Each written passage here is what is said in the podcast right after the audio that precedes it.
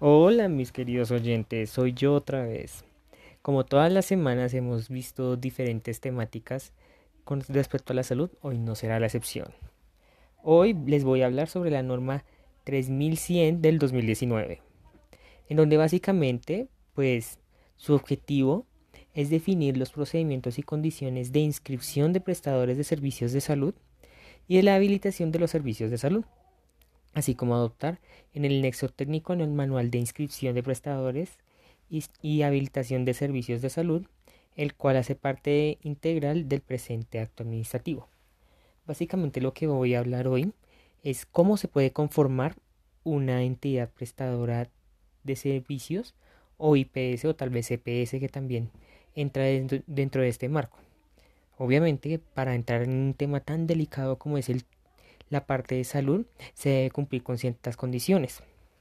Entonces, para su entrada de permanencia en el sistema único de habilitación del sistema obligatorio de garantía de calidad de la atención de salud, o por sus siglas SOGCS, deben cumplir las siguientes condiciones. Capacidad técnico-administrativa, suficiencia patrimonial y financiera y capacidad tecnológica y científica. Básicamente aquí lo que estamos viendo es que la entidad de prestadora de servicios tiene que ser muy completa en todo sentido. Tiene que cumplir con la parte financiera, la parte tecnológica que le permita atender a los usuarios y, y obviamente la parte administrativa que se encargará de todo lo que es la administración o básicamente el control de todo el hospital en cuanto a diferentes disciplinas.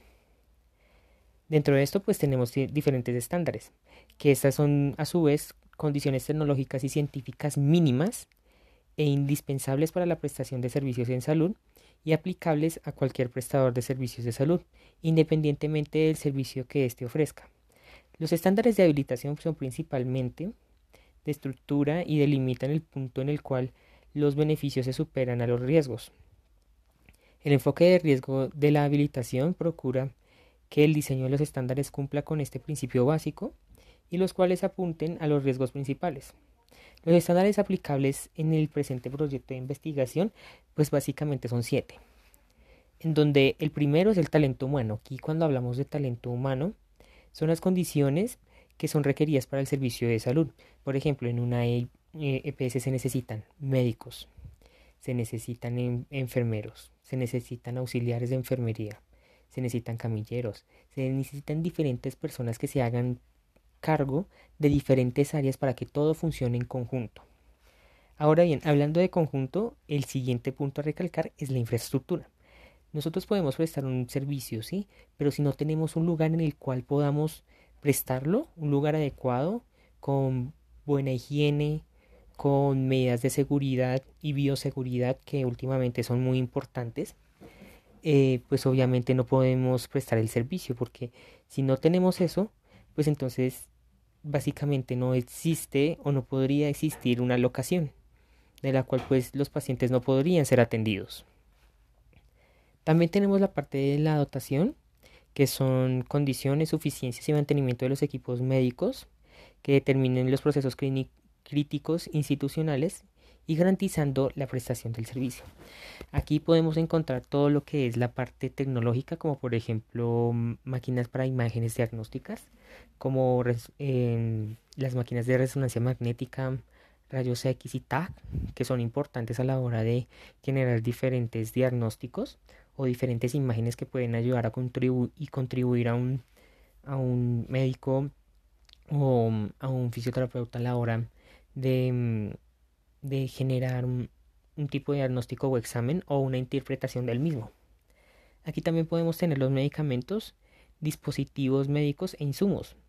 Aquí tenemos que tener en cuenta de que esto también es muy importante porque de esto va a depender el tratamiento de la persona, ya sea digamos por medio de un medicamento, ¿sí? de una pastilla o algo de forma intravenosa, sino también podemos tener en cuenta de que nosotros como fisioterapeutas podríamos necesitar diferentes e-, equipamientos, como por ejemplo una piscina, em, balones terapéuticos, em, máquinas que se encarguen de generar también em, electricidad terapéutica.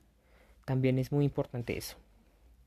El siguiente, pues, son los procesos prioritarios, que es la existencia, socialización y gestión del cumplimiento principal de los procesos asistenciales que condicionen directamente al prestador de salud con el menor riesgo posible en cada uno de los servicios de salud.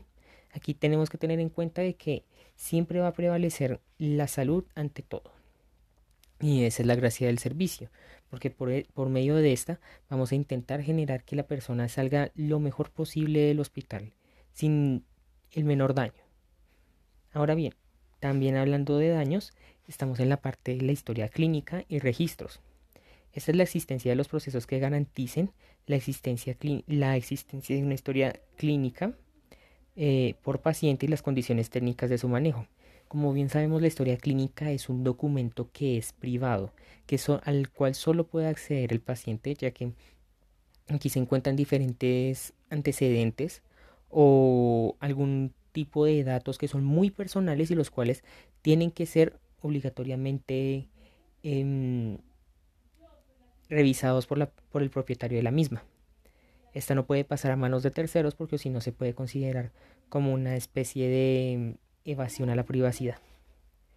Independencia es la existencia o disponibilidad de servicios o productos propios o contratados de apoyo asistencial o administrativo, necesarios para prestar en forma oportuna, segura e integrar los, los servicios ofertados por un prestador. Aquí podemos tener en cuenta de que, pues básicamente, aquí se refiere, digamos, a los médicos tiene la independencia de poder em, formular ciertos medicamentos para así promulgar eh, la salud en la persona. ¿sí? Al igual que un fisioterapeuta tiene la independencia de elegir qué modalidad usaría, ¿sí? pero todo a fin de curar al paciente o mejorar su calidad de vida. Ya por último tenemos las modalidades y clasificación de estos servicios. Como bien sabemos, últimamente en la pandemia hemos utilizado muchos de los diferentes servicios, ya sean presenciales o virtuales, de los cuales pues básicamente voy a hablar ahora mismo. El primer servicio es la modalidad intramural, que es la forma de prestar un servicio de salud en la infraestructura física destinada a la atención de salud. Es lo que nosotros conocemos como ir al doctor, o sea, vamos a una clínica y allá nos dicen qué tenemos, nos examinan y tal. Ahora, existe también la modalidad extramural que estaba también contenida en dentro de la intramural, que es la forma de prestar un servicio en espacios en estructuras físicas adaptadas a la atención y se subdivide también, misma en unidad móvil, domiciliaria y la jornada de salud. Aquí podemos tener en cuenta de que es la forma o básicamente nosotros siempre vamos a un lugar especializado, dependiendo de la patología que tengamos.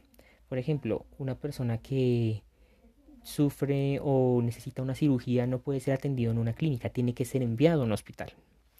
Entonces, aquí tenemos dentro de las cosas que se subdividen, está la unidad móvil, que es prestar un servicio, que es la forma de prestar un servicio dentro de un medio de transporte terrestre, marítimo o fluvial. Aquí tenemos en cuenta, por ejemplo, las ambulancias.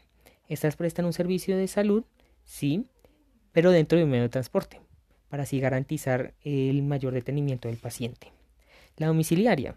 Básicamente pues todos sabemos de que anteriormente los doctores hacían visitas domiciliarias. Ahorita casi no se hacen. Sin embargo, esto es muy importante ya que ayuda a generar un control del paciente sin necesidad de que éste salga de casa. La jornada de salud es la forma de prestar un servicio en espacios o infraestructuras físicas adaptadas temporalmente al servicio de salud. Es lo que estamos viendo últimamente también a la hora de ir a corferias o esto que es básicamente los puntos de vacunación. Que si bien no son hospitales ni clínicas, estos prestan, nuestro, prestan el servicio a la comunidad para así inmunizarlos ante el virus. Tenemos la otra modalidad que esta sí se ha vuelto muy usual últimamente y creo que se está abundando mucho en ella, que es la modalidad de telemedicina que es la forma de prestar un servicio de salud a distancia en los componentes de promoción, prevención, diagnóstico, tratamiento y rehabilitación por profesionales de la, salud que utilizan tecnologías de información y la comunicación que les les permite intercambiar datos con el propósito de facilitar el acceso y la oportunidad. Entonces aquí podemos decir que, eh, por ejemplo, la muy bien sabida que la aplicación que todos hemos utilizado al menos una vez en estas épocas, que es Zoom, o Google Meet, que esta nos puede permitir que por medio de, de, asistencia remota la persona pueda tener el servicio de salud por medio de un doctor que esté al otro lado de la pantalla y digamos que esté súper lejos, por ahí unos 20 kilómetros, esto no le impedirá a que se le facilite su derecho a la salud. También tenemos dentro de esta modalidad de telemedicina diferentes tipos de, de, la misma. Por ejemplo, está la telemedicina no interactiva, que es la relación a distancia utilizando tecnologías de la información y comunicación mediante una comunicación asincrónica entre un profesional de salud de un prestador y un usuario, para la provisión de un servicio de salud que no requiere respuesta inmediata. El prestador ofrece sus servicios en esta categoría y debe cumplir los requerimientos de prestador de referencia.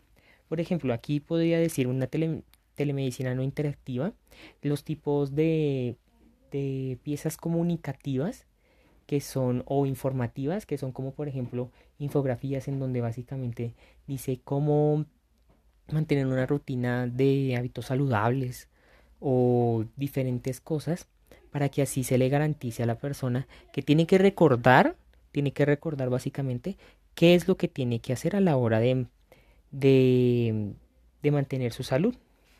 ¿Sí? También tenemos por acá la telepersticia, que es la relación de la distancia como método de comunicación sincrónico o asincrónico para la provisión de un servicio de salud en cualquiera de estos componentes, utilizando tecnologías de información y comunicación.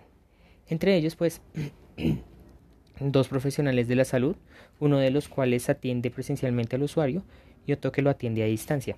A esto le podríamos semejar el modelo de alternancia, uno que se encargue de de verlo presencialmente y de examinarlo y otro que se encargue de decirle no, usted lo que necesita es esto, tratamientos y así se le facilita o podríamos decir se le complementaría el servicio. También tenemos eh, el personal de otra característica que es el personal de salud no profesional. Este es técnico, tecnológico o auxiliar que atiende presencialmente al usuario y un profesional de salud a distancia. Aquí podemos tener en cuenta lo que pasa en los hospitales a veces, que normalmente el que más está atento a uno es el auxiliar de enfermería. Sin embargo, el médico viene, lo examina uno por unos segundos y después sigue con los demás pacientes. Esto, se esto intenta mantener, mantenerse como esa integridad en los cuales todo se les garantiza el proceso de salud, pero sin embargo esto también abre una brecha en el cual pues si una persona no está atenta a una o la otra se va, entonces básicamente el paciente queda sin su servicio. Podríamos tener en cuenta también el otro punto que es los profesionales de salud que, que en la junta médica realizan una interconsulta o una asesoría solicitada por el médico tratante teniendo en cuenta las condiciones clínico-patológicas del paciente.